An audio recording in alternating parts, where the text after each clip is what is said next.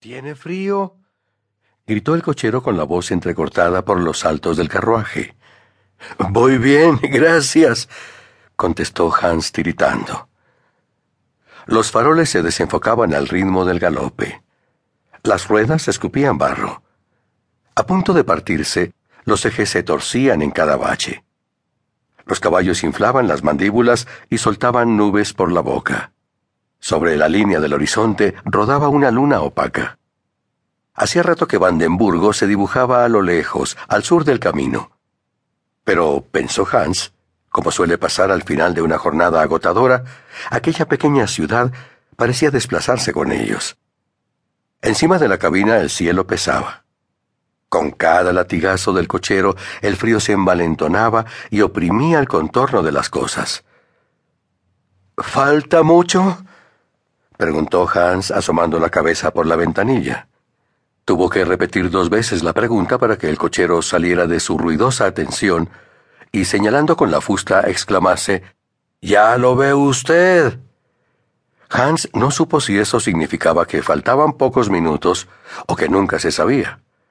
Como era el último pasajero y no tenía con quién hablar, cerró los ojos.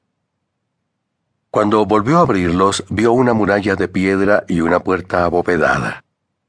A medida que se acercaban, Hans percibió algo anómalo en la robustez de la muralla, una especie de advertencia sobre la dificultad de salir más que de entrar.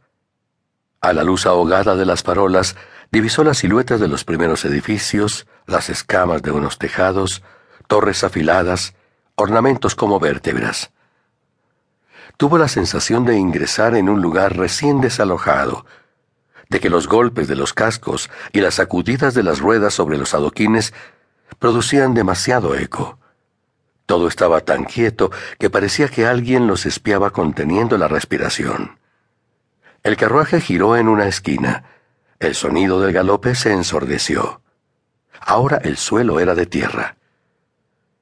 Atravesaron la calle del Caldero Viejo. Hans divisó un letrero de hierro balanceándose.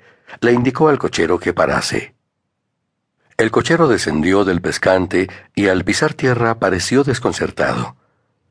Dio dos o tres pasos, se miró los pies, sonrió con extravío. Acarició el lomo del primer caballo, le susurró unas palabras de gratitud a las que el animal replicó resoplando.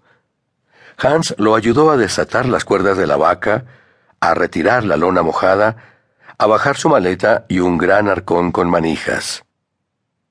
¿Qué lleva aquí un muerto?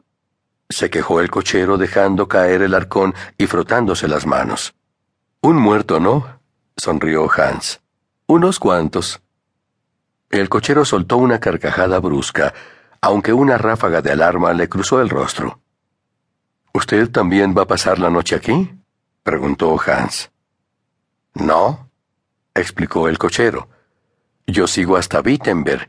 Ahí conozco un buen sitio para dormir y hay una familia que necesita ir a Leipzig. Después, mirando de reojo el letrero que chirriaba, agregó. ¿Seguro que no quiere seguir un poco más? Gracias, dijo Hans. Aquí está bien. Necesito descansar. Como quiera, señor, como quiera, dijo el cochero antes de carraspear varias veces. Hans le pagó, rechazó las monedas que sobraban y se despidió de él. A sus espaldas sonó un latigazo, el estremecimiento de la madera, la percusión de los cascos alejándose. Fue al quedarse solo con su equipaje frente a la posada cuando notó aguijones en la espalda, un vaivén en los músculos, un zumbido en las sienes. Conservaba la sensación del traqueteo. Las luces seguían pareciendo parpadeantes, las piedras movedizas. Hans se frotó los ojos. Las ventanas empañadas no dejaban ver el interior de la posada. Llamó a la puerta, de la que aún colgaba una corona navideña. Nadie acudió. Probó el picaporte helado. La puerta se dio a empujones divisó un pasillo alumbrado con candiles de aceite que pendían de un garfio. Sintió el beneficio cálido del interior. Al fondo del pasillo se oía un alborotar de chispas.